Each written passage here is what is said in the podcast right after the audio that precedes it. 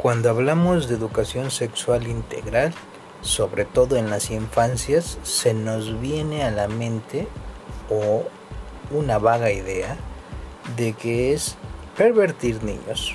La verdad es que no, la educación sexual integral precisamente empodera a niños y niñas y a las adolescencias sobre qué es su cuerpo, cómo funciona, pero sobre todo los límites que se tienen que poner a las demás personas.